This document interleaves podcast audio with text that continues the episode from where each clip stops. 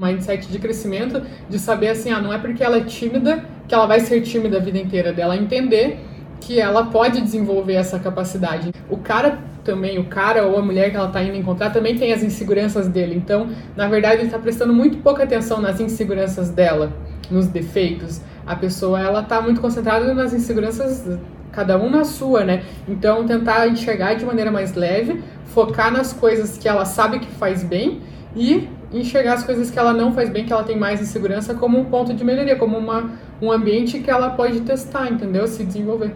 De falar melhor, de né, começar um papo, puxar um assunto, ver como realmente um desafio e de maneira divertida, assim, não, não se colocar tanta pressão que tem que dar certo, que tem que ser tudo mil maravilhas.